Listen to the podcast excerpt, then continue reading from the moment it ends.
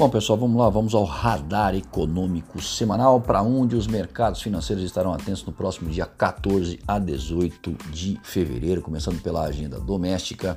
Hoje, na segunda-feira, temos o Boletim Focus é, do Banco Central, com as estimativas do mercado financeiro para uma série de indicadores importantes e também a balança comercial semanal. Depois, na terça-feira, é a vez do, G, do IGP 10 de fevereiro, na quarta, segunda prévia do IPCS de fevereiro, junto do fluxo cambial semanal. Encerrando a semana por aqui com a segunda prévia do IPCS somente para as capitais em fevereiro. Já no exterior, temos a Lagarde falando no Parlamento Europeu na próxima segunda-feira. E também lá na zona do euro sai a produção industrial de dezembro. Na terça-feira, alguns dados do PIB é, na zona do euro, balança comercial de dezembro e a Alemanha com seu relatório ZIL sobre as condições é, da economia, da maior economia na Europa. Nos Estados Unidos temos o PPI de janeiro e os dados do Empire State de fevereiro, o índice Empire State de atividade industrial, né?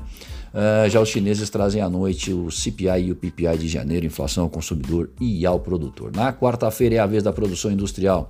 Na zona do euro, as vendas no varejo nos Estados Unidos, produção industrial por lá também e o destaque da semana, do lado externo, a ata dos formuladores de política monetária americanos em relação à sua última reunião de política monetária. Na quinta-feira, a vez da Lagarde aparecer, aliás, ela vai aparecer na quinta e sexta-feira na reunião do G20. Na próxima quinta-feira também temos os americanos com seus tradicionais pedidos semanais de seguro-desemprego, alguns dados do setor imobiliário no mês de janeiro, atividade é, industrial na região da Filadélfia e tanto quinta quanto sexta-feira, discursos de membros do FONC durante o dia serão observados. Bom, é, o real segue tendo ótimo desempenho, dada a percepção de bons retornos obtidos pelo diferencial de juro praticado aqui e no exterior, a melhora no quadro fiscal doméstico e observado um cenário de referência em que se projeta a Selic sendo elevada a 12% no primeiro semestre desse ano,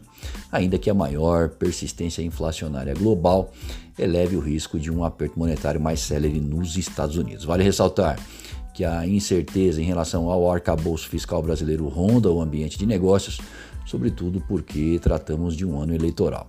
Ao aumentar a, em sua última reunião a Selic em 1,5%, levando ela para 10,75%, o Copom evidenciou que pretende realizar ajustes adicionais em ritmo menor, mantendo o ciclo de aperto monetário em território contracionista, enquanto tem como objetivo assegurar a convergência da inflação para suas metas.